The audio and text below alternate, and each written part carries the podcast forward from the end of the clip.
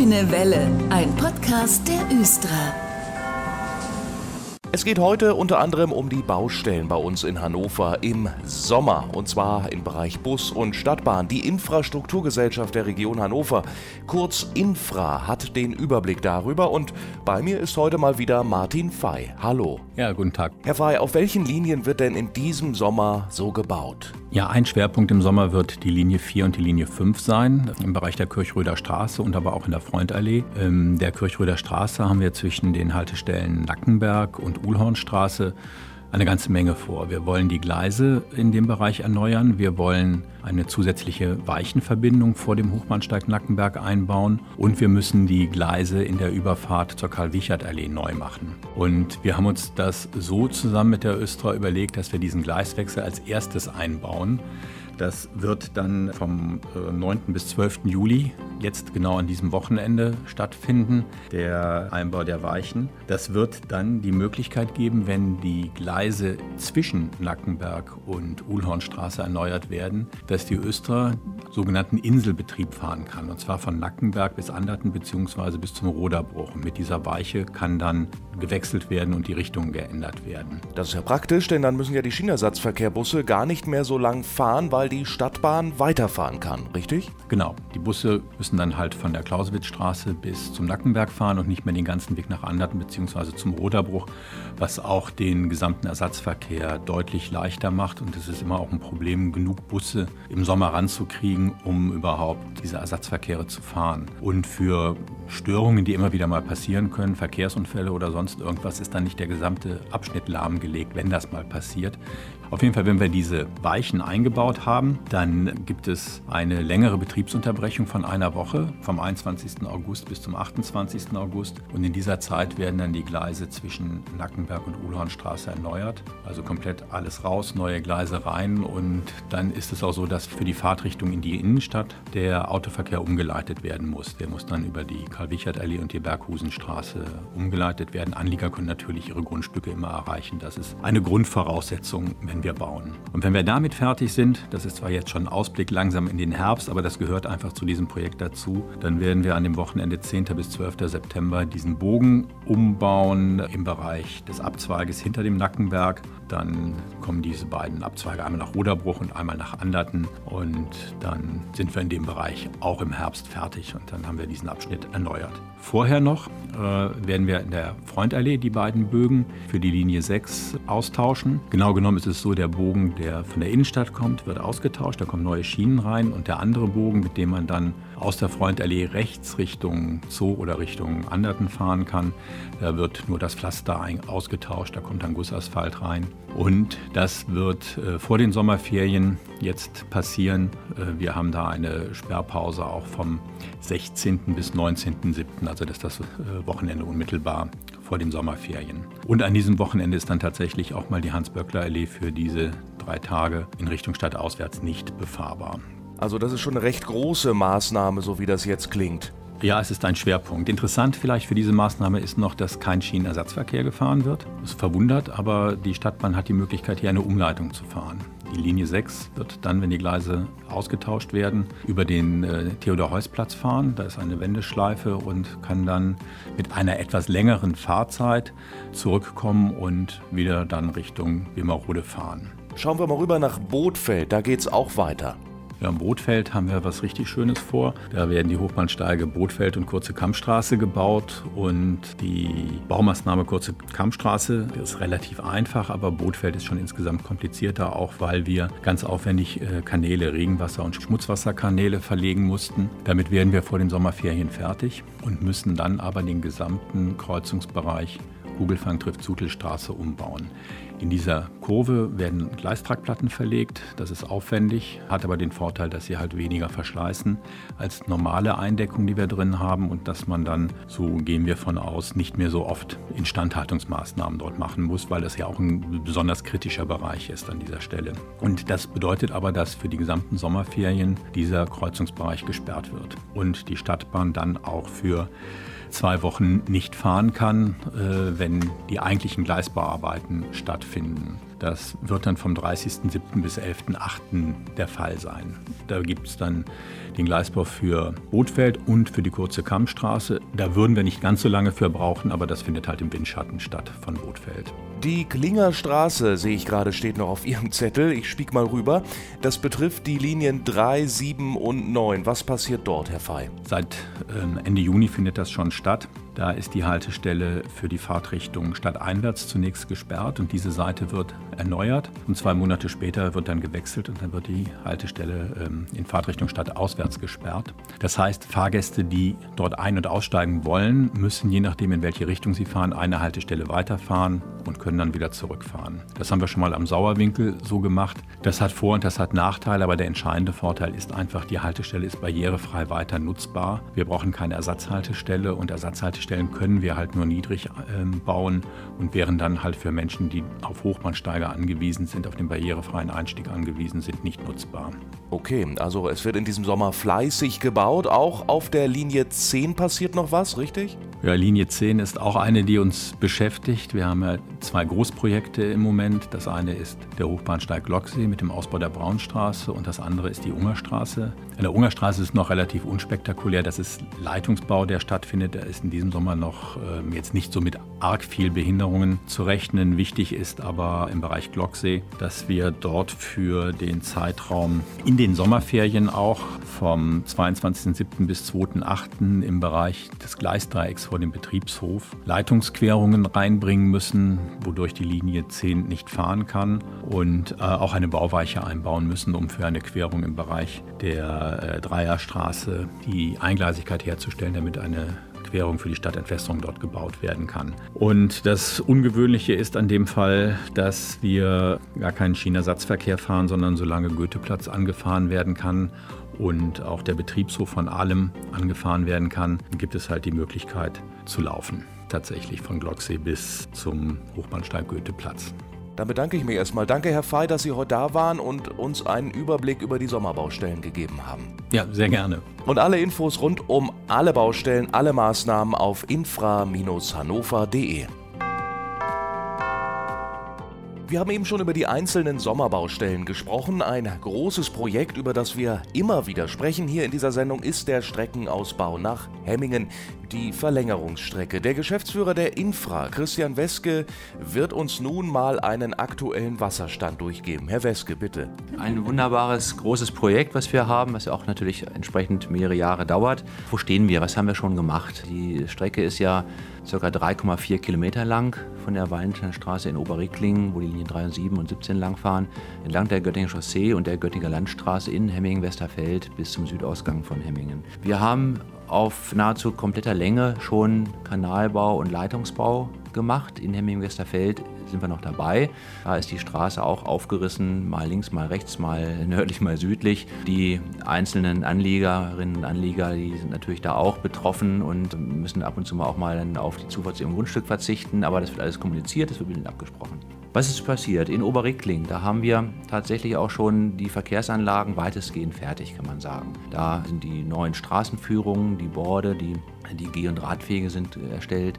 Die Schienen liegen schon weitestgehend in dem Bereich zwischen Wallensteinstraße und Stadtgrenze. Und jetzt momentan wird vorm Friedhof dort, wenn die Gleistragplatten eingebaut, die Schienen kommen da rein. Wir haben den Hochbahnsteig unter den Birken gesetzt. Also der allererste Hochbahnsteig von den sechs Haltestellen ist im Rohbau fertig. Die Fertigteile sind da innerhalb von sieben Stunden hingestellt worden, was auch viele Anleger angelockt hat natürlich. Das passiert nicht alle Tage. Und wir werden in diesem Sommer, das ist dann Mitte Juli, auch den zweiten Hochbahnsteig setzen. Das ist dann am Stadtfriedhof Rieklingen, kurz vor der Stadtgrenze kann man sagen. Aktuell wird der Knotenpunkt Wallensteinstraße, Göttingen Chaussee, umgebaut. Dort sind die Kurven gerade eingebaut worden, äh, nur die Weichen noch nicht bis zur Haltestelle Wallensteinstraße.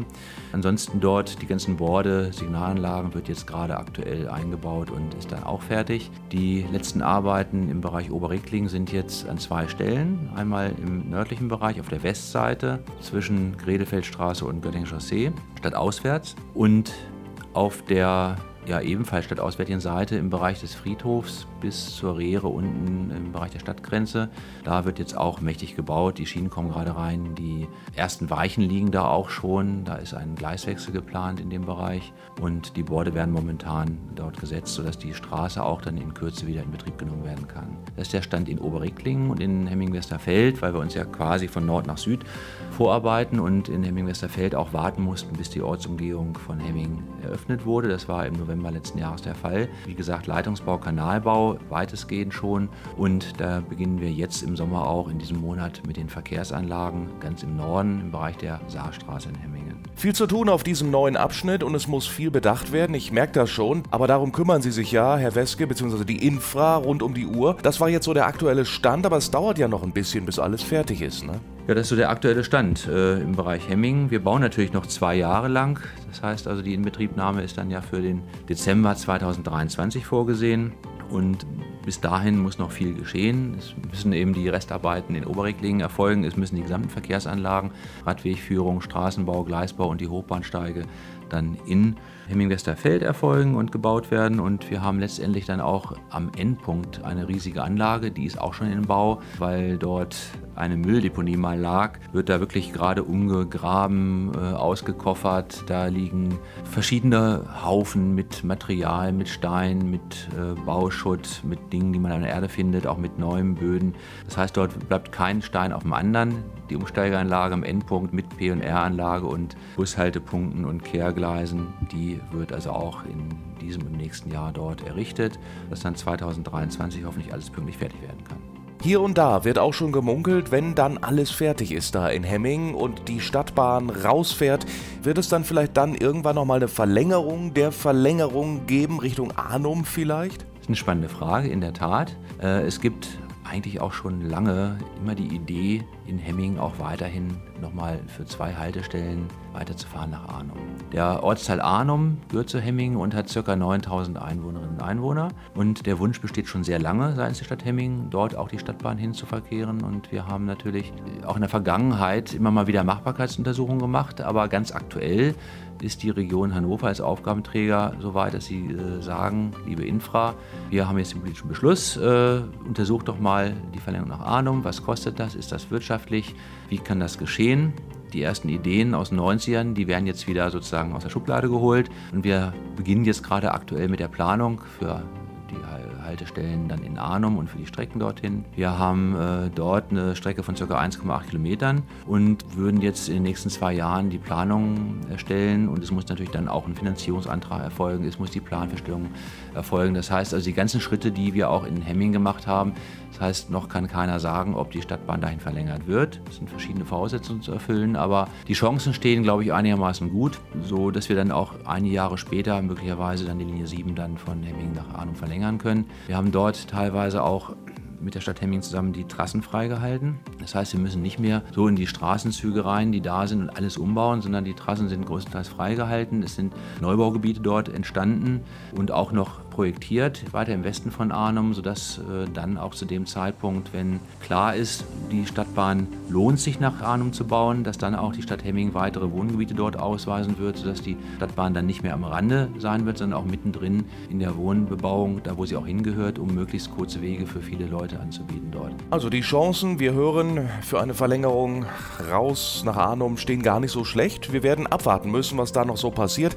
Erst einmal danke für die Infos, Herr Weske. Sehr gerne. Und alle Infos zusammengefasst natürlich nachzulesen auf infra-hannover.de. Es gibt was Neues in der Stadt. Zugegeben, Fahrräder sind nicht neu hier im Stadtbild, aber eine ganz bestimmte Fahrradflotte ist neu hinzugekommen. Die Sprintrad-Leihräder. Matthias Voss aus dem GVH Marketing ist heute bei mir und erzählt uns was darüber. Hallo. Hallo, ich freue mich hier zu sein. Warum bietet der GVH nun Leihfahrräder an? Spitz gefragt, reichen Bus und Bahn nicht mehr aus? Bus und Bahn sind natürlich super und die sind natürlich auch nach wie vor unser Hauptverkehrsmittel. Aber das Leihfahrrad ist im Grunde eine Ergänzung für die herkömmlichen Verkehrsmittel Bus und Bahn, weil es eben doch manchmal die letzte Meile oder die letzten Meter eben doch der Bus einen nicht bis vor die Haustür fährt oder die Bahn einen nicht direkt ans Ziel bringt, sondern man eben noch eine letzte Strecke hat. Und dafür sollen die Leihräder natürlich eine Ergänzung sein, auf die man dann im Grunde umsteigen kann, um halt die letzten Meter nicht zu laufen, sondern entspannt radeln zu können. Vorausgesetzt, es gibt dann auch genügend Räder. Wie viel stehen denn aktuell zur Verfügung? Das kommt natürlich noch ein bisschen darauf an, wie sich das Projekt noch weiterentwickelt, aber wir sind zum Start mit 1000 Rädern äh, in Hannover präsent. Und diese Räder werden fester Bestandteil hier in Hannover sein oder ist das jetzt auch nur so ein Test? Das Ganze ist eine Kooperation zwischen dem Leihradanbieter Nextbike und dem GVH. Und der Anbieter Nextbike ist ja bereits seit zehn Jahren in Hannover präsent mit Leihrädern und hat hier also gute Erfahrungen gemacht. Die Kooperation zwischen GVH und Nextbike ist jetzt erstmal auf drei Jahre abgeschlossen. Also es ist auch durchaus jetzt erstmal ein längerer Zeitraum, wo das definitiv so Bestand hat. wenn das Ganze gut funktioniert, dann steht dem auch nichts entgegen, dass das äh, auch weiter über die drei Jahre hinaus fortgeführt wird. Jetzt miete ich mir so ein Rad, Herr Voss. Gibt es da eigentlich Grenzen, wo ich hinfahren kann, wo ich es wieder abstellen kann? Und vor allem, wo finde ich die Räder? Ja, Grenzen gibt es. Es gibt nämlich ein vorgeschriebenes Bediengebiet, in dem man die Sprinträder ausleihen und wieder zurückgeben sollte. Man kann natürlich, während man das Rad ausgeliehen hat, das Bediengebiet verlassen. Das ist kein Problem.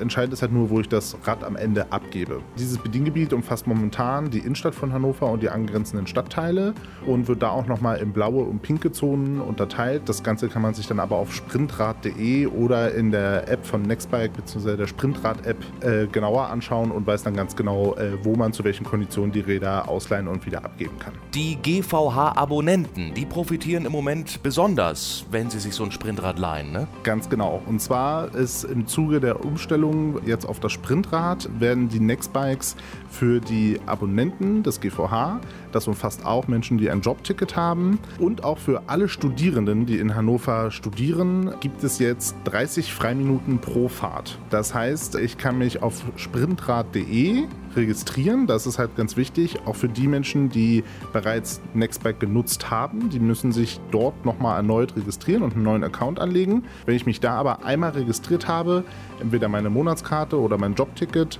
oder meinen Studierendenausweis ein Foto hochgeladen habe, dann sind diese 30 Freiminuten bei jeder Fahrt automatisch freigeschaltet und ich kann kostenlos mit den Sprinträdern durch Hannover radeln.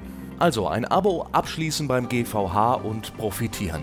Wo finde ich Infos? Ja, also Infos rund um Sprintrad gibt es in erster Linie auf sprintrad.de. Dort befinden sich auch die Kontaktdaten von Nextbike, sowohl eine Telefon- als auch eine Mailadresse, wo ich mich hinwenden kann, wenn etwas mit der App oder mit den Rädern an sich ist. Wenn es Fragen rund um das Thema Abo-Vorteil oder wo finde ich meine Abonummer oder ähnliches bei der Registrierung gibt, kann man sich natürlich auch bei den gewohnten Kanälen äh, im GVH-Kundenzentrum erkundigen oder in der Abozentrale melden. Eine tolle Sache. Ein Radline für die letzten Meter zum Ziel oder eine kleine Radtour durch die City. Alles ist möglich mit den Sprinträdern. Danke, Herr Voss, für die Infos heute. Immer wieder gerne. Und ich bin Dennis Pumm und bedanke mich fürs Zuhören. Wir hören uns in zwei Wochen wieder hier. Das war der Grüne Welle Podcast. Fragen und Anregungen an podcast.östra.de. Vielen Dank fürs Zuhören und gute Fahrt.